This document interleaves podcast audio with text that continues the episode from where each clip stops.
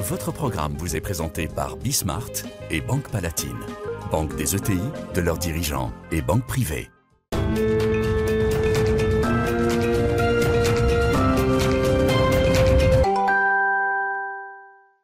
Salut à tous, c'est Bismart. Euh, Nous voilà repartis pour euh, une heure de débat autour de l'actualité économique. Quelle actualité économique Alors moi je veux reparler, c'est pas tellement l'actualité, c'est un peu le défaut de cette émission, c'est que c'est un peu ce dont j'ai envie de parler, pas toujours l'actualité, mais l'histoire d'Elon Musk, des plus-values latentes, euh, du capital de Tesla vendu sur euh, Twitter, je dois dire que ça me passionne.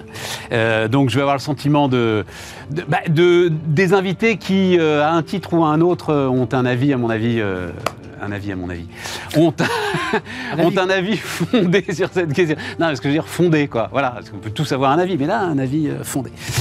La COP26, bien sûr. Euh, ce qui se passe euh, du côté des grandes entreprises, la série de scissions euh, en plusieurs sociétés distinctes, Toshiba, General Electric, Johnson Johnson, etc. Et puis les Français qui aiment Doctolib. Tiens, on va démarrer avec ça d'ailleurs. Allez, c'est parti. Votre programme vous est présenté par Bismart et Banque Palatine, banque des ETI, de leurs dirigeants et banque privée.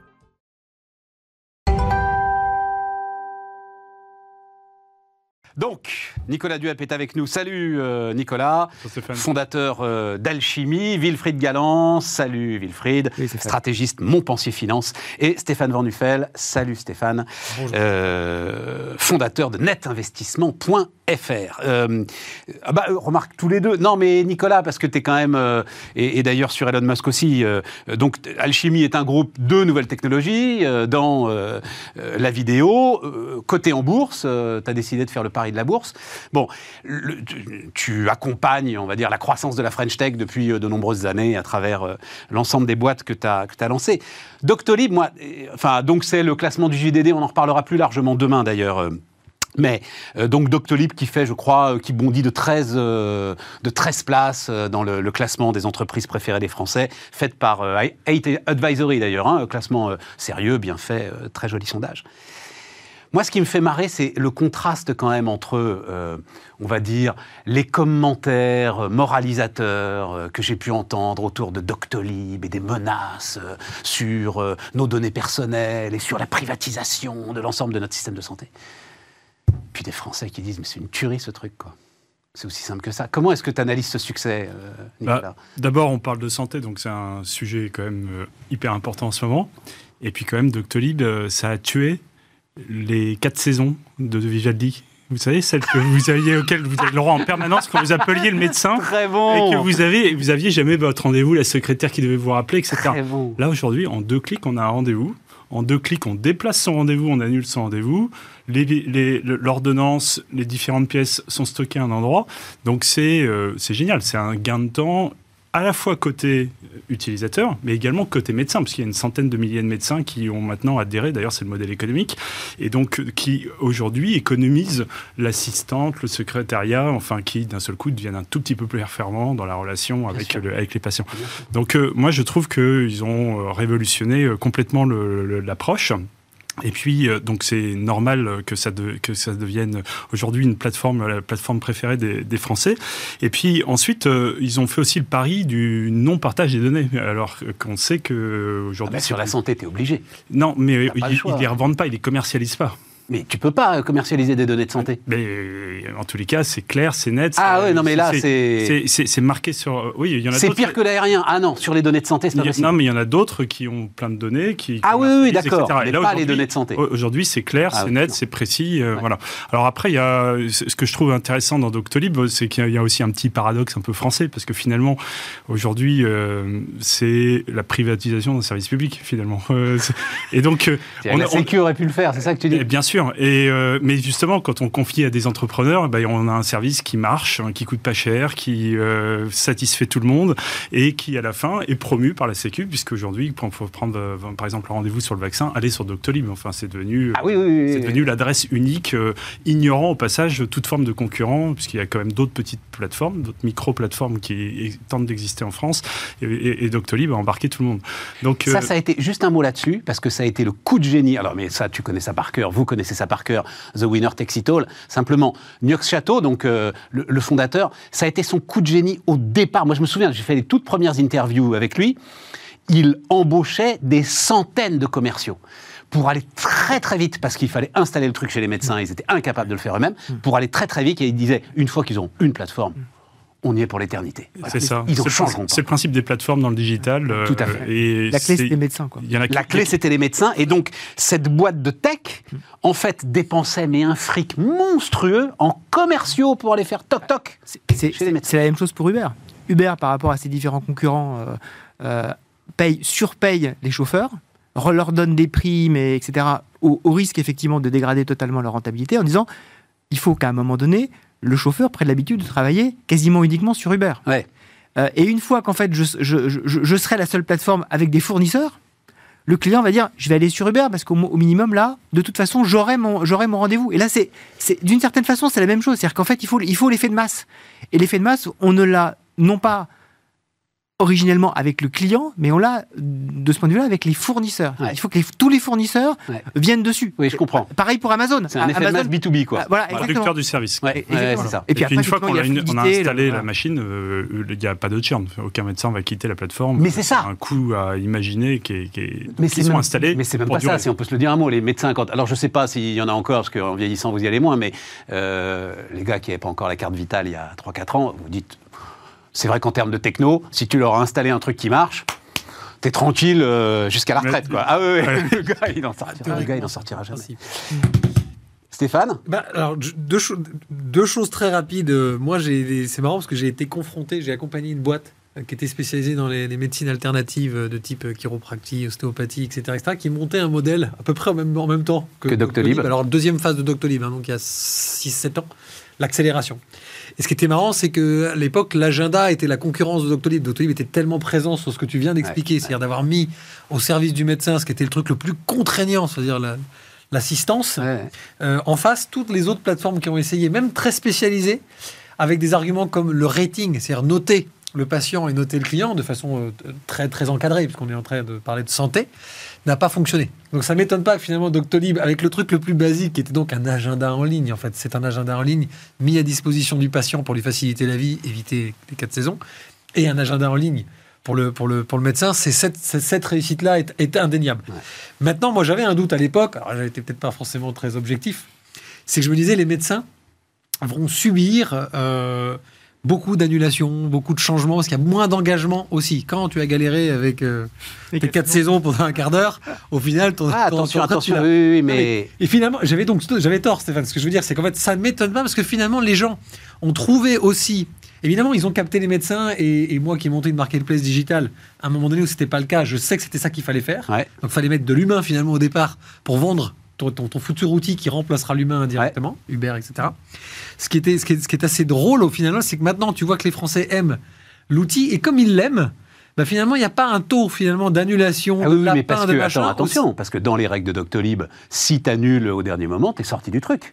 Ça aussi, ça a été un truc qu'ils ont fait dès le départ, de ne pas, de pas hésiter aussi à maltraiter ou en tout cas à, pousser l'engagement du client final, qui est poussé par tout un système de rappel et qui est poussé par un système de sanctions. Hein. Euh, toute plateforme a une charte, je peux te garantir. Que, et tu crois que c'est, pas respecté? Non, ah, évidemment, si tu, si tu annules quatre rendez-vous d'affilée cinq minutes avant, évidemment, de toute façon, c'est le médecin qui, à un moment donné, n'acceptera plus le rendez-vous ou qui bouchera, qui bouchera son truc.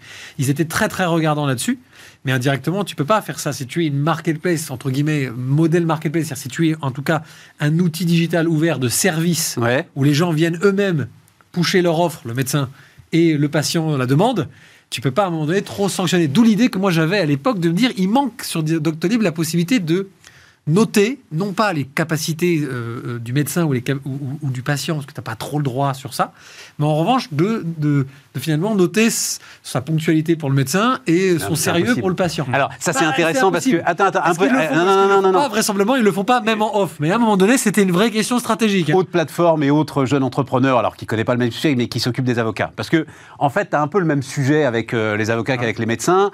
Il faut rajouter un truc avec les avocats, c'est qu'en fait, tu sais jamais auquel t'adresser. Le médecin, ça reste un médecin. Bon, voilà. L'avocat, tu sais pas. Donc, déjà, tu vas faire une plateforme d'accès, tu vas les classifier à peu près par euh, niveau de compétence, etc. et tout. Spécialité, machin. Et puis arrive forcément le truc, tu dis tu les notes, tu les notes pas. Et le type dit c'est thermonucléaire. C'est-à-dire là, tous les avocats te foutent dehors euh, si tu te mets à les noter. Et je pense pour les médecins, c'est pareil. Non, mais médecin, t'as pas le droit. Sur la santé, tu n'auras pas le droit de jauger la capacité du non, médecin. Mais même la salle d'attente, le truc, le machin, laisse tomber. la propreté. Ah, non, mais je veux dire, tu fais non, mais ça. es d'accord, nucléaire. Ça passera pas. ça passera pas. Mais ce que je veux dire, c'est que tu. Moi, je pensais que, c'était un élément. Mais c'est très euh, culturel aussi, parce qu'après, il y a d'autres pays qui s'autorisent à le, faire. Bah, tiens, mais ça marche très bien en Asie, par exemple. Voilà, en France, euh, l'éducation nationale, par exemple, ce serait totalement euh, impossible, alors que dans plein de pays, on note les profs. Est-ce que, et on va en finir là, c'est grâce à Doctolib qu'on est si bien vacciné? Moi, je pense. Moi, je pense que oui. Hein bah, on est d'accord Oui, je pense que oui. Parce qu'en fait, la, grande force de ces plateformes, c'est de gérer la masse. Ben oui. C'est de gérer, en fait, euh, une offre contrainte par rapport à une demande qui est totalement désynchronisée en plus. Ce qui est, ce qui est le cas euh, des gens qui euh, n'ont pas non plus toute la journée pour être au téléphone pour demander un rendez-vous. Or, là, on, avait une demande de masse. C'est-à-dire que là, il y avait, ah bah, y avait une urgence. Il, y, avait faut avoir vécu le 12 juillet, comme je l'ai vécu avec une bande d'ados qui n'avaient absolument pas l'intention de se faire vacciner et qui tout à coup ont découvert qu'il fallait le faire dardard. Avoir vu le vous avez 1527 euh, jours d'attente, tu sais, quand à un moment le système a explosé, pour effectivement la gestion de la masse. exactement. Donc, faut, faut donc cette plateforme-là, et c'est ce qui est extraordinaire. C'est-à-dire que là, on parlait de toutes les, les barrières réglementaires. En fait, ils ont réussi à se développer avant que les barrières réglementaires ne, s'installent et justement empêchent ce genre de choses.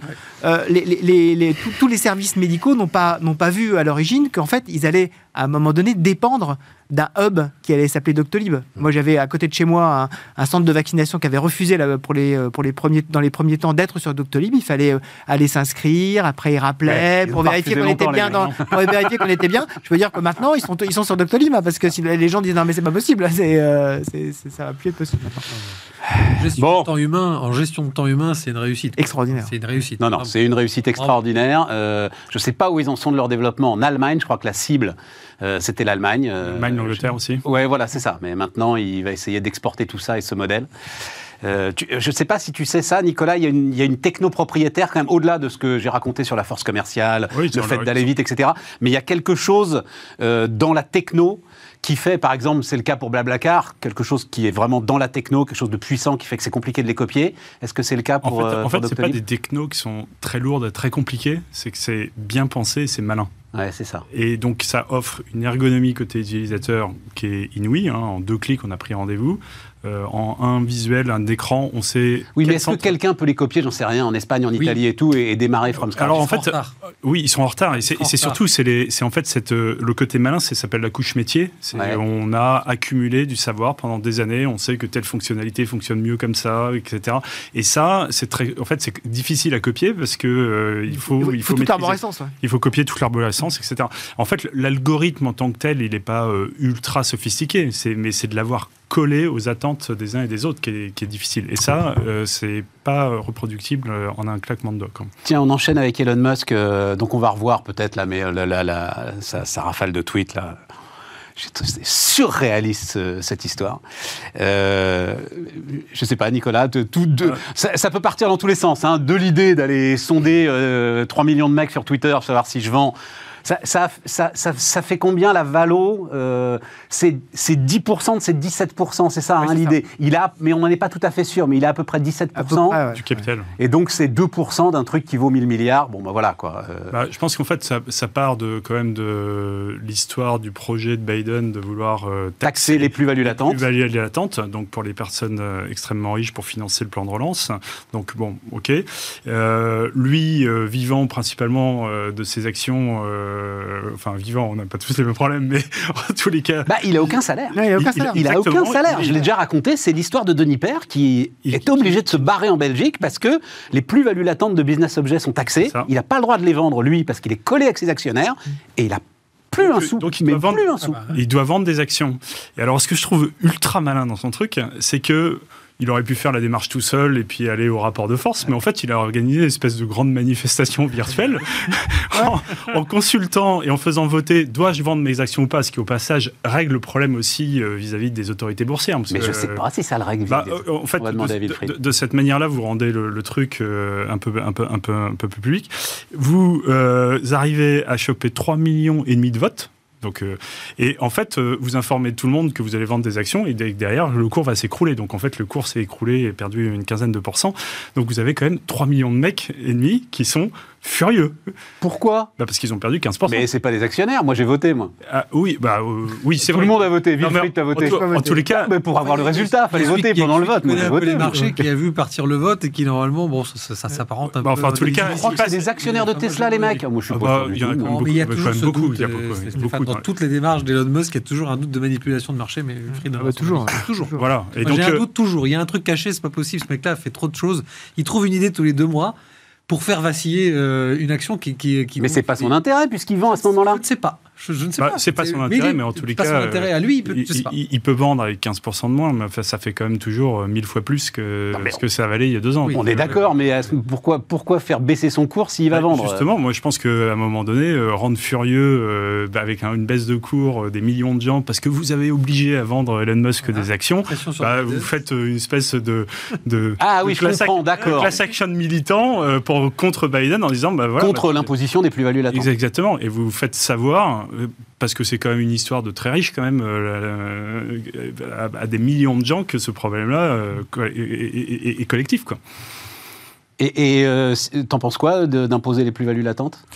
Moi, d'un point de vue entrepreneurial, c'est un truc que je comprends pas parce que enfin comme la, bourse enfin nous on a eu un parcours et puis j'ai eu un accident ça c'est enfin j'aurais fallu que je paye des plus-values sur quelque chose que j'avais pas et puis aujourd'hui c'est plus bas euh, c'est exactement de Nipper, c'est comment payer quelque chose qu'on n'a pas. Euh, et donc c'est le, meilleur mécanisme pour faire fuir. Alors quand on est sur des pays de middle class euh, comme la France, bah, les gens s'en vont à droite à gauche. Aux États-Unis, c'est peut-être un peu plus compliqué, mais, mais c'est de l'anti-entrepreneuriat juste par définition. Quoi.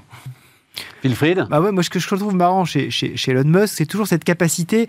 Tesla, finalement, ça a été le, précurseur de moi ce que j'appelle les actions totem, c'est-à-dire les, fameuses actions derrière lesquelles se rassemble une foule en disant euh, on va la faire monter, hein, des actions euh, GMC, euh, aujourd'hui les cryptos, un certain nombre de... D'accord. Et, en fait, son idée à Musk, c'est de dire je ne suis pas, moi, l'entrepreneur perché au sommet de ma tour d'ivoire, je suis un espèce de chef de bande. Et je suis une chef un chef de bande non, non pas uniquement de mon entrepreneur, de, de, mon entreprise, je suis le chef de bande de tous les stakeholder. C'était le premier, en fait, à dire, en fait, moi, j'intègre tout un écosystème, je suis le chef de cet écosystème. Et donc, bah, en tant que, chef à deux plumes de tout ça, euh, je leur dis, bon, euh, qu'est-ce que vous en pensez? Est-ce que, le, grand Sachem doit vendre, euh, doit, vendre ses actions? Est-ce que, est -ce que vous êtes d'accord ou pas d'accord? Et je crée, en fait, autour de moi, cette espèce d'émulsion de, qui fait que ce n'est pas Elon Musk, c'est un espèce de, voilà, de totem qui s'exprime. Et, ça, il veut le faire. À chaque, à chaque fois que, le, que la flamme commence à baisser un peu, parce que bah, c'est vrai qu'au fur et à mesure que la capitalisation boursière de Tesla monte et qu'on dit que c'est un peu l'équivalent des GAFA d'aujourd'hui. il va, il va bientôt dépasser peut-être Amazon. Bon, ça commence à être de plus en plus dur de, de, montrer qu'on est, qu'on est, euh, qu'on est un rebelle. Voilà. Qu'on est un mec cool. Et qu'on est un mec cool, qu'on est un rebelle et qu'en fait, que derrière, on veut, on veut, quand même révolutionner l'intégralité de ce vieux système.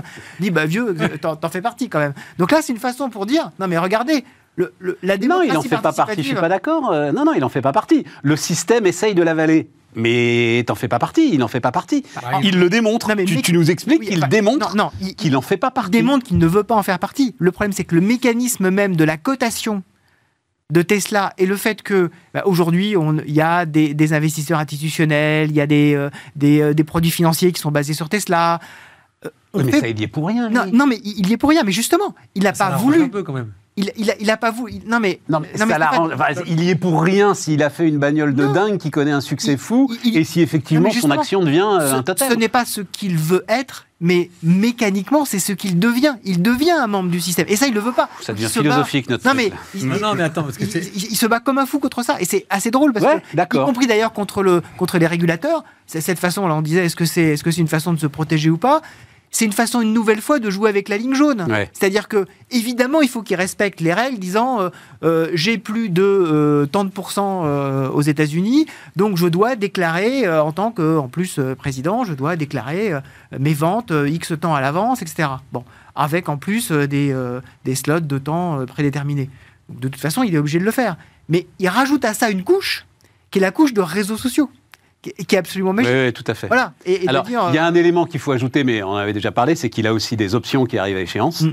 et qu'il a besoin de liquidité. Mais d'ailleurs, il l'a dit, je crois, hein, il a besoin de liquidité pour acheter ses options. Donc, c'est aussi pour ça qu'il euh, avait besoin de, de, récupérer un peu de pognon. Oui, euh, Stéphane. Tu connais la structure de ces options et les conditions de levée de ces options Non. Sur un prix d'option ou pas? Non. Mais... Moi non plus, moi non plus. Donc je me pose la question. Si. Elles sont de quelques unités de dollars. Non, mais la question, c'est est-ce qu'elles sont basées sur un cours Est-ce qu'elles sont basées sur un. Ah oui, bah Qu'est-ce qu'il y a dans le contrat, quoi bah, Qu'est-ce qu'il y a dans le contrat? Est-ce que, le marché n'est pas trop par rapport à son contrat? Est-ce qu'il n'y a pas. J'en sais rien. Tu sais, les mécanismes financiers de ça ces peut arriver, ça? Mais bien sûr. Marché trop Tu peux tout faire, en fait.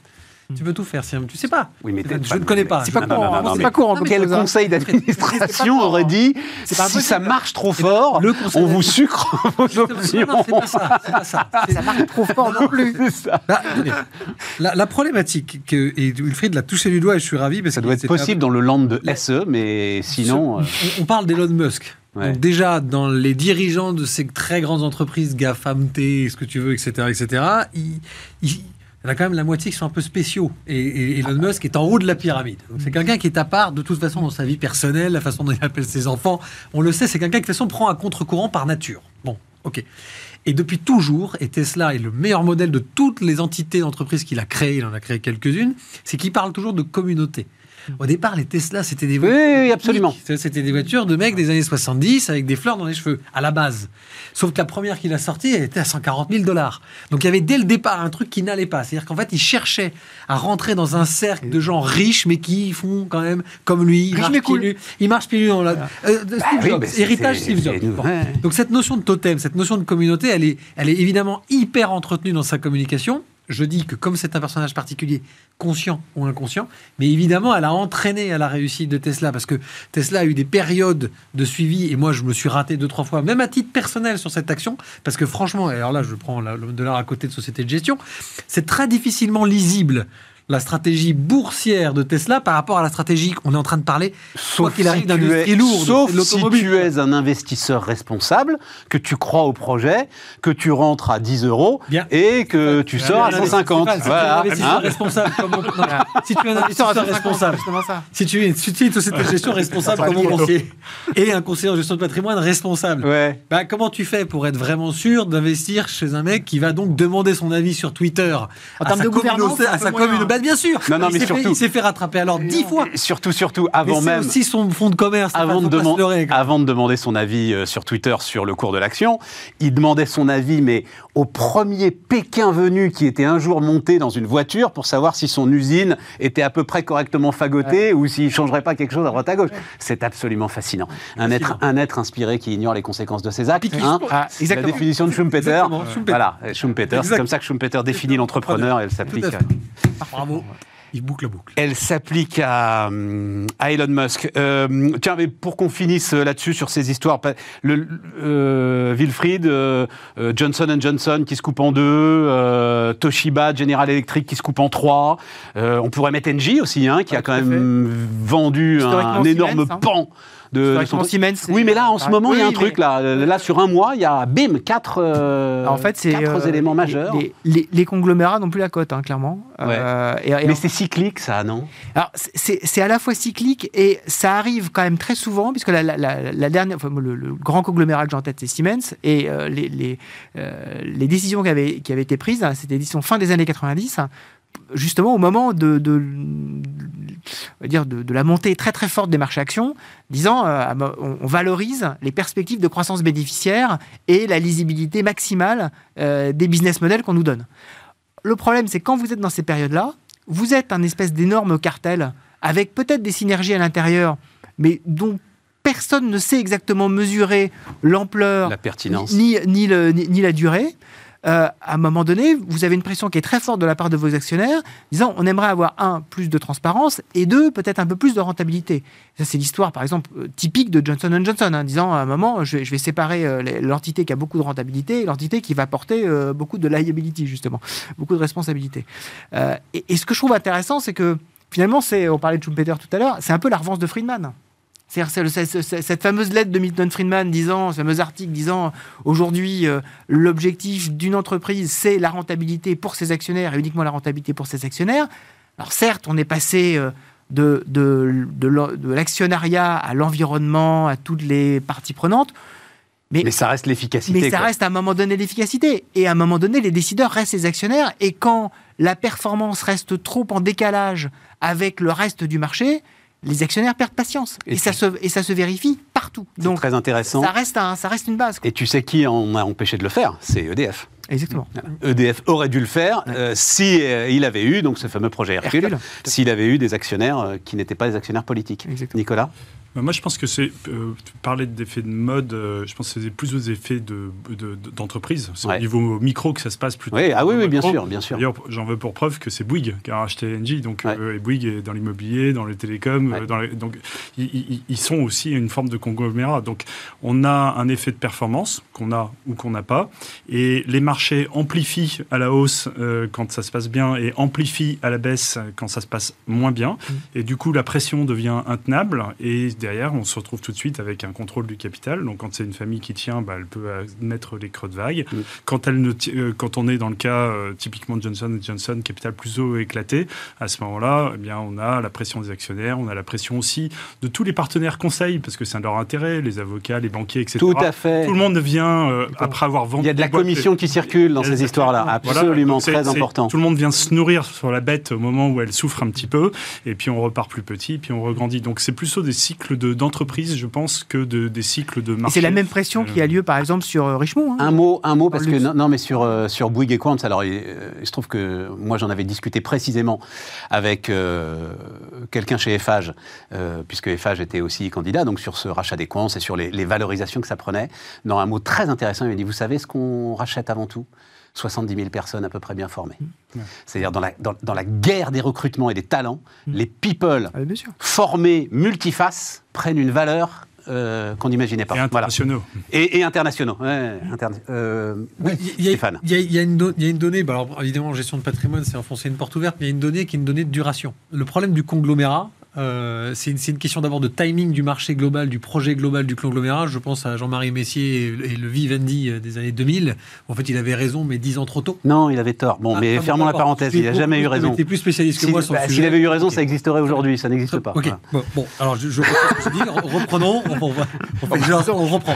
Nicolas connaît très bien aussi. Les contenus et les tuyaux, mais c'est. Oui, mais ça, c'est un truc. Pardon, Stéphane, mais c'est un truc que j'entends sans arrêt et qui m'énerve sans arrêt. Il a eu raison trop tôt. Non, il a eu tort, il a toujours tort, il aura toujours tort. je vais reprendre mon propos. tout de suite. Je vais, reprendre mon propos. Je pense qu'il avait, il, avait raison sur la mutation globale des médias, on va dire ça comme ça, mais il était lui, pardonnez-lui, euh, en an 2000. Donc il n'avait pas la spécificité, la vision des de l'an 2020. J'arrêterai là-dessus pour pas rentrer dans le débat. Et c'est indéniable, personne ne peut dire le contraire. Et je connais un tout petit peu le digital. Je peux vous garantir qu'il savait, il pouvait pas imaginer ce qui allait se passer sur les réseaux sociaux, etc., etc. Mais l'idée globale, c'était ça, pour connaître le sujet bien de l'intérieur. Euh, je peux vous garantir que. Bon. Mais non, mais l'idée. Alors, mais parlons-en. Puis alors, pour le coup, Nicolas en parle. L'idée qui pouvait être pertinente à ce moment-là. Euh, d'une certaine manière, Amazon est en train de faire la même erreur, euh, par exemple, avec le foot français et tout. L'idée que tu allais vendre un tuyau à des gens en achetant un contenu est une idée qui n'a jamais été validée. Point à la ligne. Bien sûr. Voilà, parce elle n'est pas pertinente. Alors justement, l'idée c'était simplement de se dire de quel est le contenu.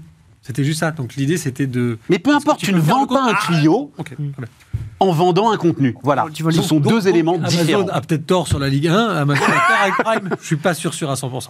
Je suis pas sûr à 100%. Mais on verra, on verra. Ah, c'est, euh, on verra la rentabilité du truc. Non, non, non, non. Prime vidéo. On parle de Prime vidéo. Hein. Revenons sur le sujet. Je vais. Oh, alors on oublie, euh, on oublie ça. Si tu veux, l'idée que les contenus. Ben, euh, Tiens, on fait une pause et on en reparle après. Ça m'intéresse. Il faut qu'on fasse une pause. Et puis Nicolas, pour le coup, c'est son métier. Donc. Il connaît ça. Allez, euh, on fait une pause. Votre programme vous est présenté par Bismart et Banque Palatine, banque des ETI, de leurs dirigeants et banque privée.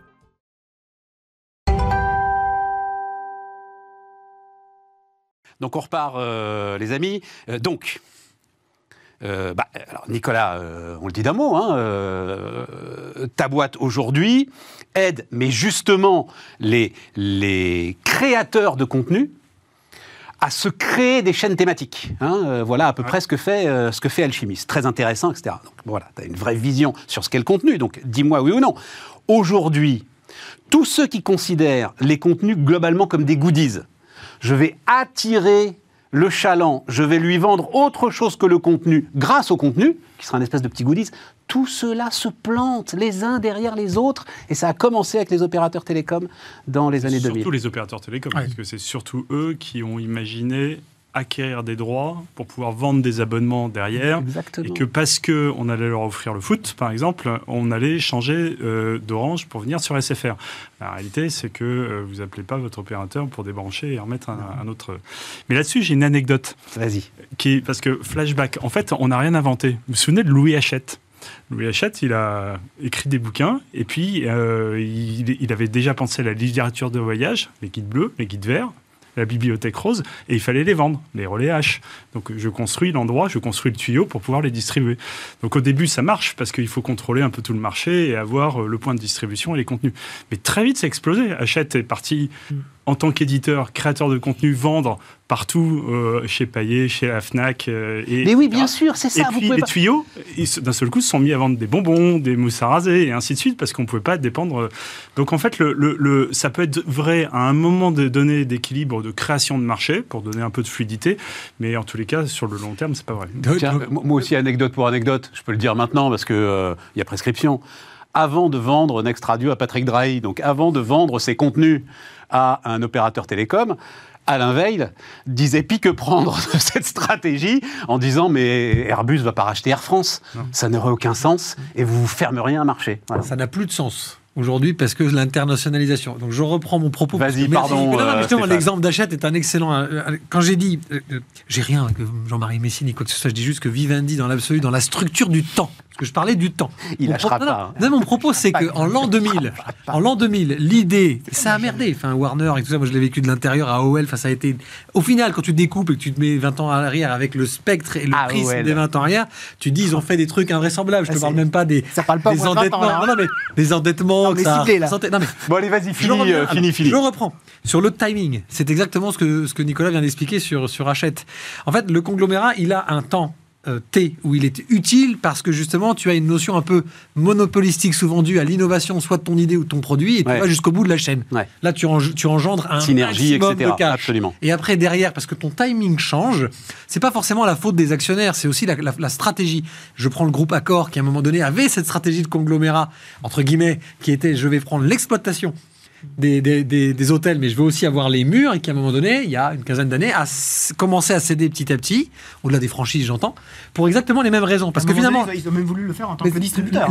bah, et aujourd- aujourd'hui, figure-toi qu'ils ont même une troisième activité, puisqu'ils font de l'asset light, c'est-à-dire qu'ils n'exploitent plus leur résidence, ils ne mettent qu'à disposition des concessions de la marque. Donc tu peux avoir. Ah bah, c'est même un que Mama ça Shelter. maintenant. Ah bah, c'est même que ça, Shelter, il n'assure même plus l'exploitation. Donc tu as des intermédiaires rien. qui sont venus prendre du marché. Pourquoi je dis ça? Parce qu'en fait, dans le timing, tu vas être le bon. Oui, va au bout quand même, là, il faut finir. Non, bah, vous me coupez, les enfants. Le timing de l'actionnaire, à un moment donné, c'est de se dire est-ce que je veux être euh, actionnaire finalement de la foncière ex-accord parce que là, je vais avoir une vision plutôt long terme avec des rendements plutôt moyens, mais un niveau de risque beaucoup moins important. Ou est-ce que je veux avoir, comme un actionnaire plus agressif, le retour sur investissement, typique euh, fonds d'investissement américain, etc., où là, j'ai besoin d'avoir deux chiffres sur mon rendement. C'est pas forcément toujours ça qui est le- la, la- la motivation, mais le timing est hyper important dans la vie profonde de chacun des actifs d'une entreprise. Bien. Et, Le sens Vive du temps. Le sens du temps. le sens du temps. et- et dernier point, ce que je fais aussi quand même très régulièrement, euh, rendre hommage à Patrick Cron, hein, voilà. Euh, euh, Patrick Cron. Non, non, non, mais sérieusement, euh, assez peu de chefs d'entreprise ont été traînés dans la boue, Ouais. comme Patrick Cron a été traîné dans la boue Mm. quand il a fait ce geste salvateur de vendre euh, la branche énergie d'Alstom à General Electric. Mm. Ouais. On en est où aujourd'hui? Alstom Transport est le roi européen du train Et a racheté Bombardier. et General Electric est morte. Voilà, Exactement. voilà le sujet. Exactement. Parce que c'était pas du tout le même métier en fait. Exactement. Donc Non, mais surtout, il avait compris qu'on était arrivé sur les turbines à gaz à un bout de cycle et qu'il fallait s'en débarrasser très vite. Parce que tout ça, est quand même, mange énormément de capitaux, énormément, très très vite. Le sens du temps. Euh, Qu'est-ce que c'est que la définition symétrique de l'inflation, euh, Wilfried? Ah, Ah. Ah, Ah, ça On va attendait ce moment ah, ça va passionner tout le monde. Non, mais en fait, le- le- le- le- le- moi, ce qui, ce qui, ce qui m'a ce qui m'a beaucoup frappé, c'est qu'à un moment, quand vous voulez re- retrouver de la liberté, vous cassez l'instrument qui vous dit à un moment donné, si ça atteint tel seuil ou tel, tel élément, tac, tu dois agir. Donc vous dites, d'accord. Alors, redéfinissez le mot atteindre. Et c'est exactement ce qu'ont fait les, banques centrales. On leur avait dit depuis très longtemps, 2% et vous devez agir. On a bien compris, 2% hein, vous devez agir. Donc, exemple typique, Jean-Claude Trichet 2011, on atteint 2%, pourquoi? Parce que le pétrole remonte. Donc Jean-Claude Trichet, il applique voilà. Il, applique son, modèle, on lui dit 2%, tu agis, 2%, il monte les taux une fois, deux fois, ça marche pas, il est obligé de revenir en arrière. Bon. Donc là, le temps passe, on est en mode déflation, pas de problème. Et puis on sent que ah, on relance après le Covid, on est en train d'injecter ah énormément, on est en train d'injecter énormément d'argent, on est en 2020. On est à 5% là aux États-Unis. On est, on, est, on est en 2020 et les banques centrales se disent quand même, à un moment, on va quand même avoir une poussée quelque part inflationniste, en tout cas on a un risque. Comment on fait pour regagner cette espèce de crédibilité qui, qui, est liée au fait que on n'est pas prévisible? Parce que si on est totalement prévisible, on n'est pas crédible. Et donc dans ce cas-là, on change la métrique. On dit, attendez, atteindre 2%, oui, mais atteindre 2%, alors la, la Fed va très très loin en disant, c'est symétrique, hein, les gars. C'est-à-dire que quand j'étais en dessous de 2% pendant 10 mois de 1%, admettons, il va falloir que je sois au-dessus de 2% pendant 10 mois de 1%. Sinon, eh, c'est pas symétrique. Bon, alors la Banque Centrale Européenne, qui est, quand, même, donc. est quand même un peu plus contrôlée euh, par ses actionnaires, en particulier par nos sympathiques allemands et autrichiens, qui régulièrement rappellent quand même les dogmes de la loi. C'est-à-dire qu'en fait, que l'euro, c'est le Deutschmark, hein, donc il faut quand même pas rigoler avec ça. Et pas aller aussi loin en disant non, c'est pas symétrique, c'est une moyenne. Alors, c'est une moyenne sur un certain temps, sur un certain nombre de critères, euh, voilà, entre... On ne vous dira pas d'ailleurs. On ne vous dira pas exactement, mais juste parce que c'est trop compliqué pour que vous puissiez réellement comprendre. C'est tellement complexe qu'il faut effectivement euh, comprendre. Et donc c'est une façon, mais c'est très intéressant parce que c'est une façon de redonner de la marge de manœuvre et redonner de la liberté. Et aujourd'hui, elles sont exactement là-dedans. C'est-à-dire, on, leur dit, bah, attendez, on a 6% d'inflation aux États-Unis, on en a 4% en Europe, ça dépend des métriques, mais euh, on est quand même... 4% en Allemagne. 4% en Allemagne. Euh, et on est largement au-dessus de 2% en Europe. Euh, donc là, euh, vous devriez, ça y est, remonter les taux, agir.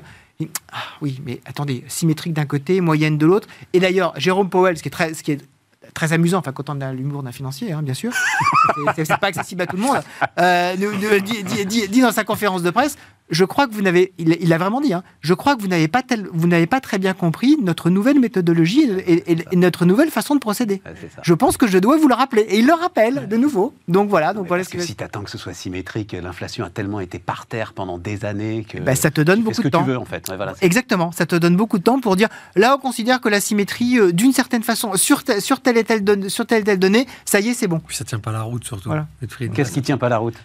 Alors, je, parle sous le contrôle évidemment de mon voisin, toute théorie économique, bancaire, dans, le sens banque centrale en ce moment, sur la notion de l'inflation, s'il y a bien des mois qui sont très particuliers, il y a, je pense qu'au plus aucune théorie du passé, et a fortiori toute, aucune théorie qui pourrait être inventée aujourd'hui, donc non vérifiée, ne peut tenir la route d'un point de vue mathématique pur.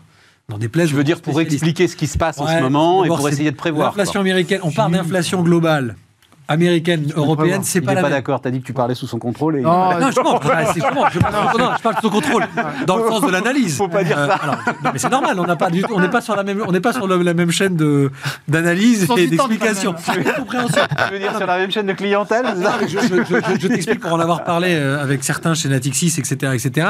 Il y a, il y a en ce moment un truc qui est évident, c'est que c'est une inflation qui est pas prévue. Il y a, on sort d'une espèce de crise économique qui donc génère un une relance très forte avec des, on a des carences de matières premières, des choses comme ça qui enchaînent forcément. On a le système minier qui, qui, qui, qui, flingue complètement en ce moment un certain nombre de sujets.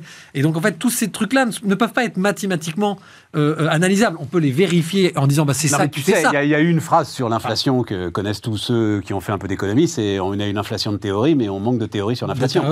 de toute façon, l'inflation reste un phénomène très, très complexe. Tu peux pas comparer les 6% américains avec les 4% allemands, comme tu peux pas comparer les 4% allemands avec les 2,1% français. Tu ne peux pas, parce que aux États-Unis, c'est une inflation très salariale.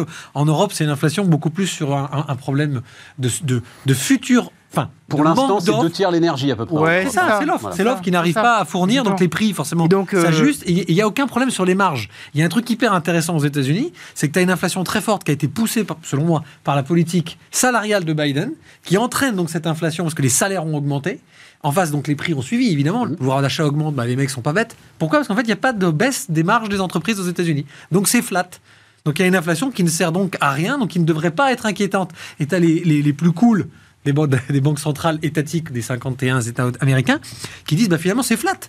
au final, jusqu'où ça va monter? Tu veux dire, à un moment donné, on va se retrouver avec. Le, je voulais... le véritable problème de l'inflation, et on va. ouais, parce que je voulais pas qu'on parte dans un débat. Non, non, non, ça c'est pour Grégoire Favès. Je racontera ça avec Grégoire.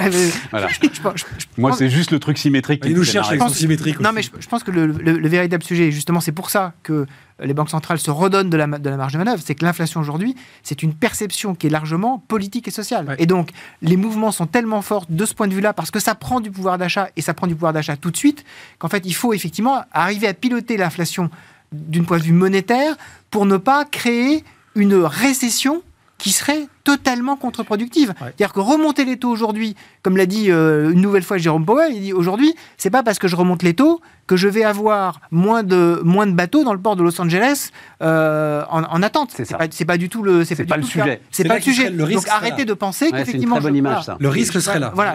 Et, donc si je remonte les taux, en gros, je vais créer les conditions d'une future récession sans euh, sans contrôler aujourd'hui le véritable problème, qui est effectivement un problème de chaîne d'approvisionnement. Donc euh, voilà, après, il, faut, peut l'analyser. Nicolas, tu as un truc à dire là-dessus Les modèles sont faits pour ça. Non, non, moi je vais, je laisser, je vais laisser les experts. Ouais, c'est ça, hein, on écoute les experts. Sur le, sur des vaches, je me dis, avec mes courses que j'ai appris à en, économie quand même à l'école, euh, enfin, j'espère que tout ça, ça va pas mal finir quand même. Parce que, ça, veut, ça veut dire quoi, mal finir? Parce que, bah, Années 70 Non. Ah non, là, ce serait déjà re-rentrer dans la théorie. Je vais pas y re-rentrer. Ce qui est sûr, c'est qu'à un moment donné, quand on imprime du papier, on imprime du papier et il se passe quelque chose. Quoi. Enfin, ça peut pas être neutre euh, pour les uns et pour les autres. Euh, voilà. je suis pas, non, non, mais c'est, le, le, bon sens. Euh, c'est le bon sens qui est celui d'énormément de chefs d'entreprise. Le, le, en fait, le sujet, là, Nicolas, c'est vachement intéressant parce que, bon, bah, c'est, alors, soyons pédants deux secondes, les fameux esprits animaux de Keynes. Et donc, en fait, cette politique, parce que ça peut rater son objectif en ce qu'elle affole ceux à qui elle est destinée. Tu vois? C'est-à-dire le chef d'entreprise qui dit Non, mais les mecs, vous êtes en train de délirer là, mm. alors que tu voudrais qu'il investisse. Mm. Tu fais tout ça pour qu'il investisse, pour que. Euh, Et que justement, le véritable, problème théorique, le véritable problème théorique, c'est qu'on a mis effectivement énormément, on a créé énormément de monnaie, mais comme la vitesse de circulation de la monnaie a énormément baissé, en fait, euh, on n'a pas créé d'inflation. Et ça sert à rien de créer de la monnaie si la vitesse, si la vitesse baisse, en fait. Bah, moi, moi, mon petit niveau, euh, comment on gère les augmentations de salaire à la fin de l'année pour pas faire exploser quand même notre structure de goût. Par exemple. Avec quel argument, euh, sur quel ratio? Parce que jusqu'à aujourd'hui, on est toujours d'accord sur le, 0,5, le 1% d'inflation. Là, aujourd'hui, il est de combien? On n'en sait rien. Chacun lit. Tout le monde a compris qu'il y avait un sujet, donc euh, va venir négocier. Il y a un sujet d'énergie, Nicolas, en France. voilà. C'est le seul. et, puis après, il y a un deuxième, il y a un deuxième sujet, c'est quand même, quand même comment on arrive à répercuter euh, sur les prix de vente. En l'occurrence, quand on vend des abonnements à 4,99, on fait pas 5% sur le prix de vente, donc on est quand même capé sur son chiffre d'affaires. Et donc ça aussi, il y, a un petit, y a un petit sujet là-dessus. Voilà, donc euh, moi, pour moi, c'est plutôt des signes d'inquiétude que. Non, mais enfin bon, je veux pas juste, mais c'est très intéressant parce que ce que tu dis est aussi la démonstration de ce que euh, on peut être un peu d'accord quand même avec ceux qui pensent que c'est temporaire, c'est-à-dire tu dis moi j'ai un abonnement à 4,99, je peux pas l'augmenter comme ça. Mm. Or c'est quand même sans doute la moitié du PIB euh, qui marche à coup d'abonnement à 4,99, tu vois, et qui peut pas augmenter comme ça. Donc euh, en fait la digitalisation massive mm. de l'offre aujourd'hui limite une sans doute déflationniste exactement c'est une force déflationniste très très forte, bon enfin voilà. tout ça, ça les marges de quoi. Ah, ouais. Tout ça pour et ah oui, tiens, euh, petit article dans les échos, je ne sais pas si vous avez vu ça. ça les marchés commencent à analyser les enjeux d'une ah, victoire d'Éric Zemmour. C'est extraordinaire, c'est extraordinaire. Magnifique. banque Nordea. Nous, y voilà. Nous y voilà. je ne sais pas ce que c'est Nordea, c'est une banque quoi Danoise. exactement, c'est une banque, une banque danoise, une banque d'affaires danoise.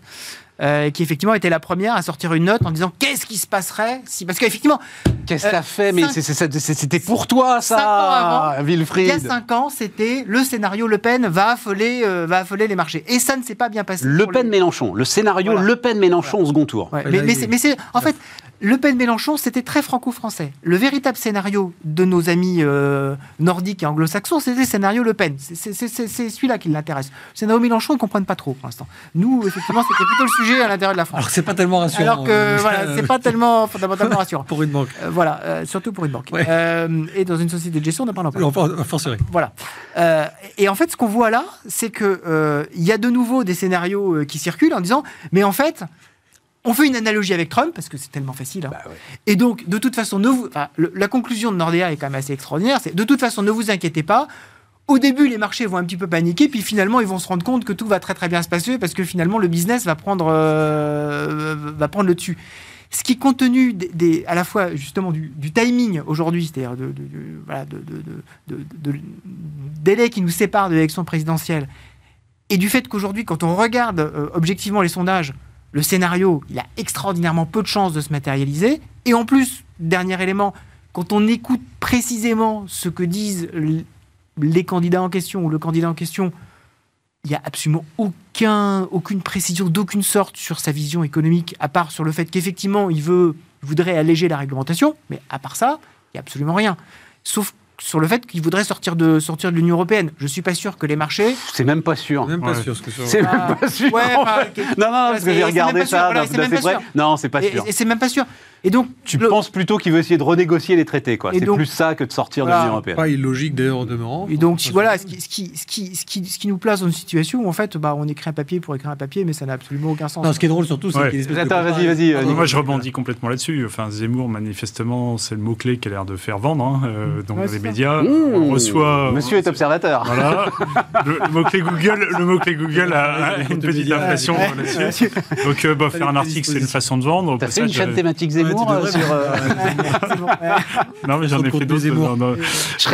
non, mais soit dit en passant, je serais curieux de savoir ce qu'il y aurait comme programme. Tu vois, le gars qui fait sa chaîne Zemmour, qu'est-ce qu'il irait agréger Qu'est-ce qu'il bah. irait te demander comme programme à agréger Tu vois, est-ce que ce serait Charlemagne ou le Troisième Reich Ça va déraper. Mais ceci dit, ceci dit, il y a un peu de tension quand il réunit le Palais des Sports 4000 euh, personnes à 20 ou 40 euros la place, euh, c'est que les gens sont quand même bien prêts à payer, donc leur vendre un abonnement, c'est tout à fait faisable. Fait rêver l'entrepreneur. là, là aussi. À l'abonnement, vas-y, vas-y donc. C'est le, pour, pour, le coup, c'est Stéphane Simon, mon ami, là, qui, euh, qui roule avec Onfray et Zemmour là-dessus.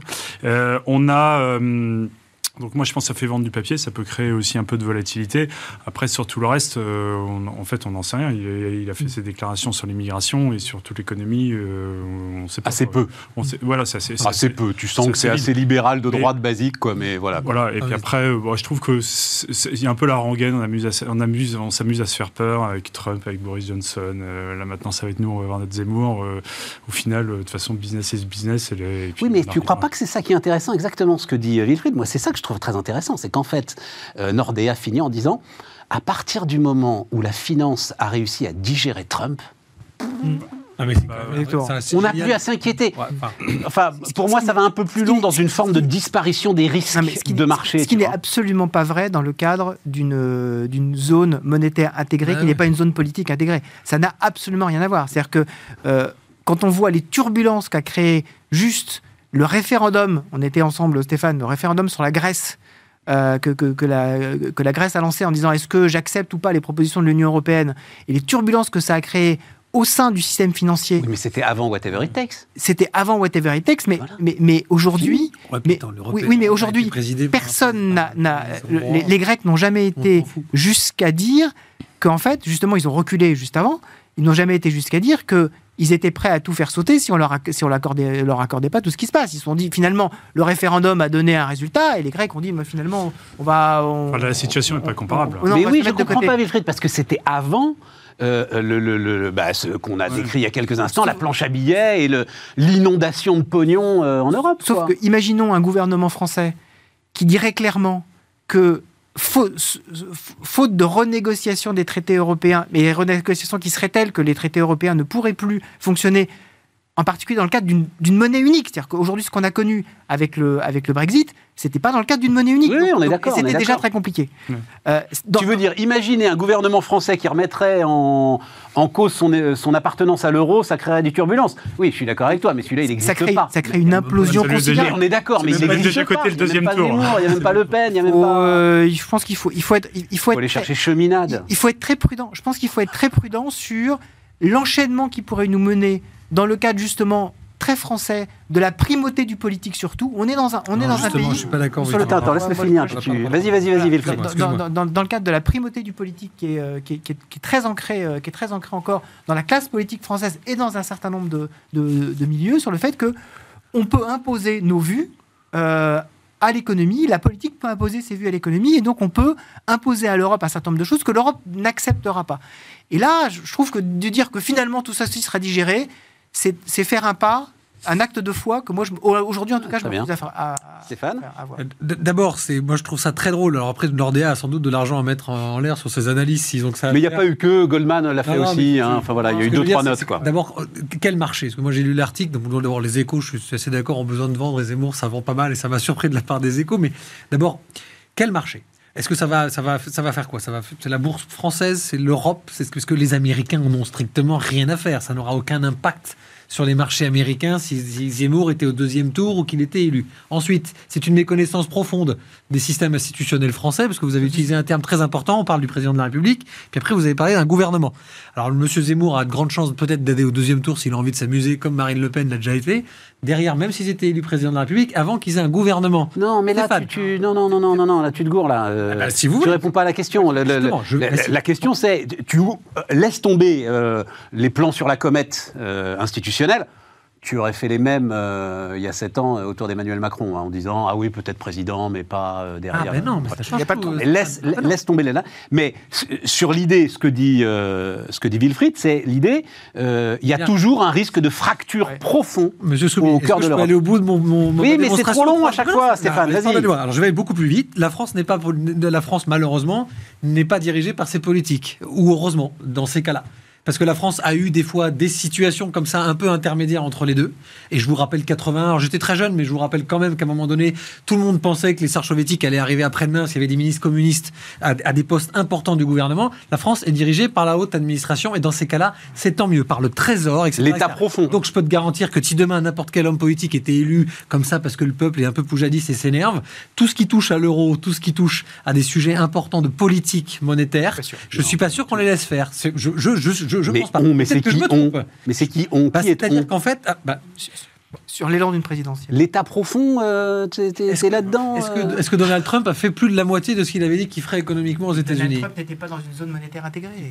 Bah si, indirectement. Bah non, mais, indirectement. c'est les gouverneurs. Sa zone à lui. Aujourd'hui, il, a, il, a, il a un bipartisme. Aujourd'hui, les, les, risques, les risques de fracture de l'Europe, ils sont quand même beaucoup plus importants euh, sur les histoires d'immigration et de et d'accueil de, de, migrants. Enfin, on voit quand même entre le bloc de l'Est, le bloc de l'Ouest. Enfin, on voit que les tensions sont énormes.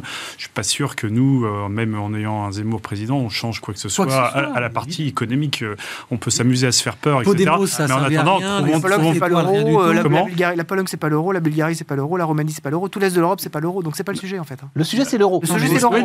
Oui, non, mais au gouvernement euh, Podemos, on parlait de fracture de l'Europe. L'Italie a eu quand même l'extrême droite comme Premier ministre. Ça n'a rien changé, rien du tout économiquement. À un moment donné, ça n'a rien changé. Mais ça n'a rien changé parce que l'Autriche, l'euro, c'est le marque.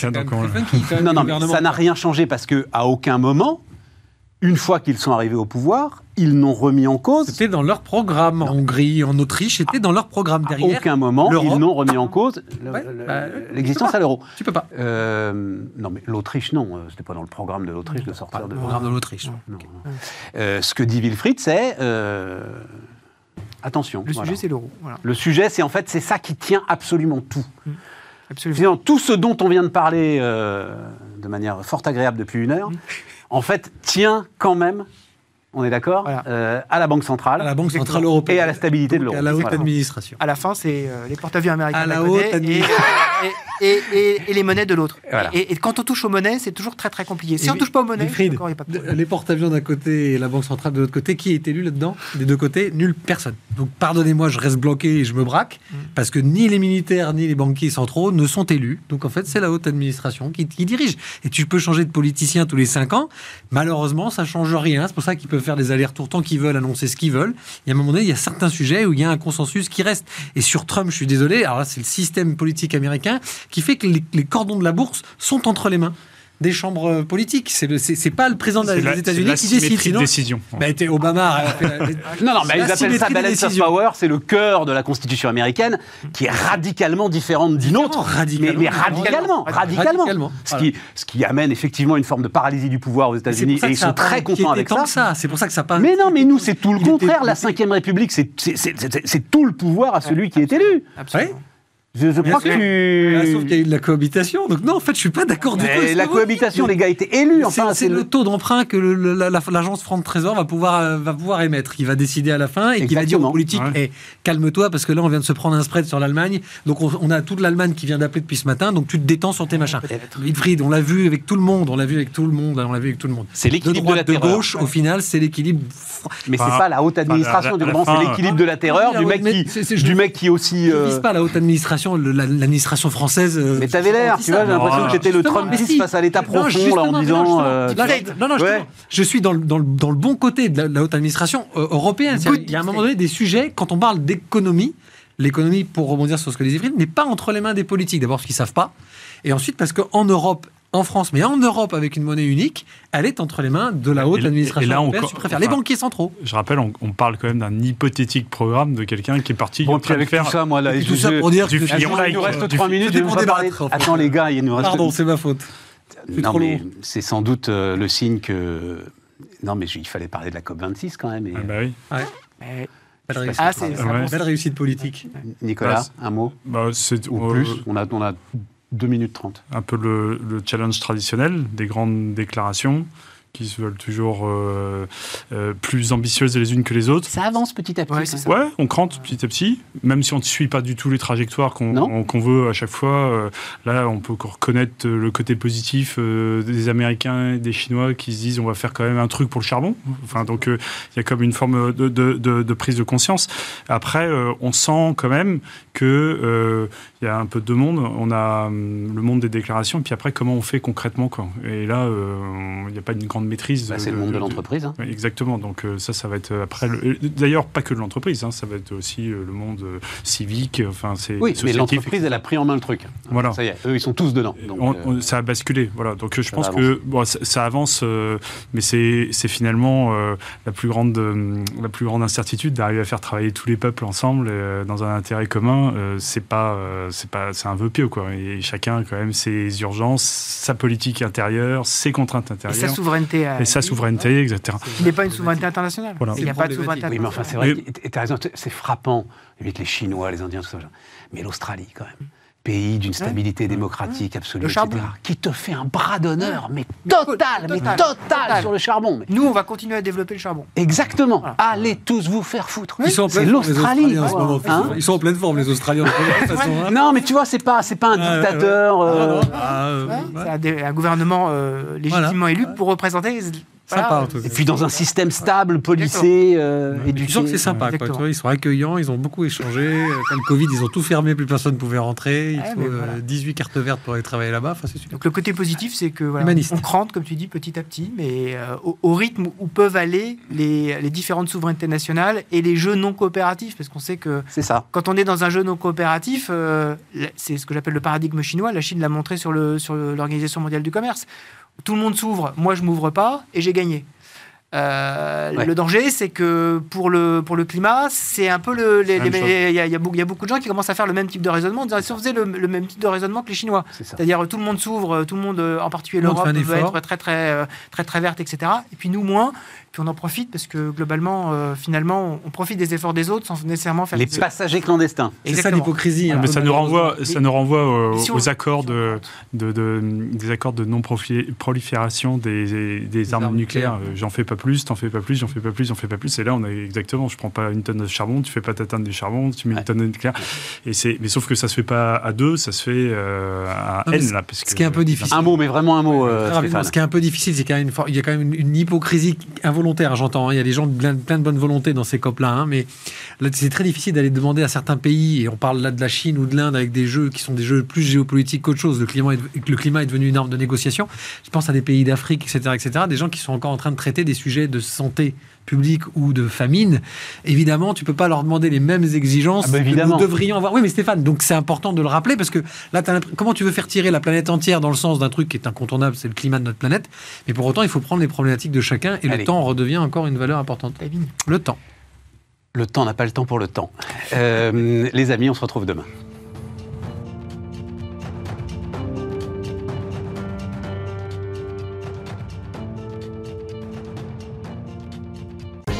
Votre programme vous a été présenté par Bismart et Banque Palatine, banque des ETI, de leurs dirigeants et banque privée.